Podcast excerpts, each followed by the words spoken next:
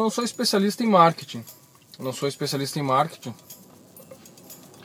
mas sempre é bom a gente entender um pouco do marketing, né? De, de, de como as pessoas entendem o, o teu produto, de como as pessoas vão perceber, na verdade, aquilo que você está oferecendo.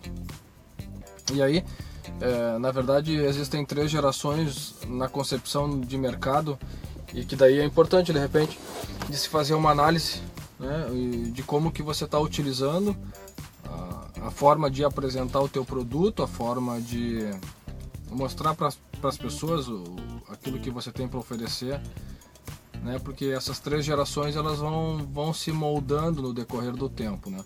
A primeira geração era quando o marketing, né, a primeira geração era quando na verdade os empreendedores, as pessoas procuravam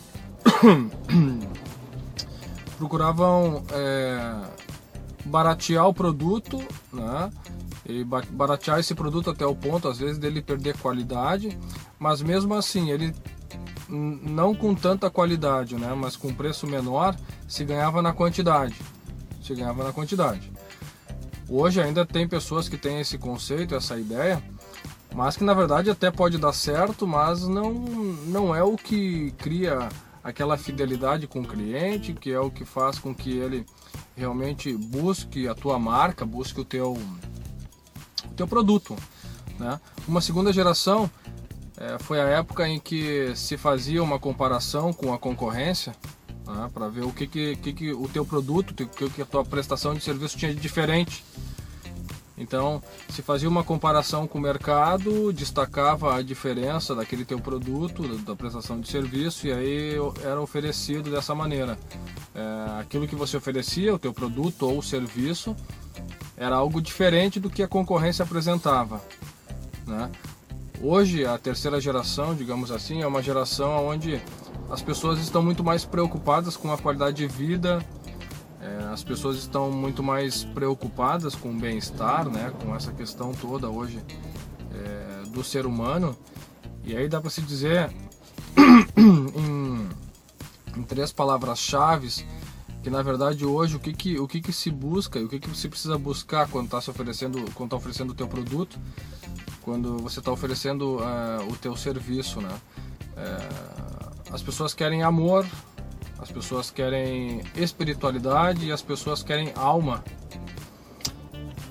E eu não estou dizendo que é, as ideias e estratégias da primeira geração, que era ganhar na quantidade, né, por um preço menor, ou a segunda geração, que é, é ver o diferencial do teu produto, né, para oferecer para as pessoas. Eu não estou dizendo que, que essas, essas, essas duas estratégias estão erradas, porque elas podem funcionar e talvez estejam funcionando. Mas hoje, realmente, o que cria a fidelidade ao cliente é esse entendimento de mostrar para ele não o produto em si, para que ele possa ter interesse em comprar, mas na verdade é, o que, que o teu produto vai fazer pela vida dele. E aí, dentro dessa ideia, talvez mais transcendental, né?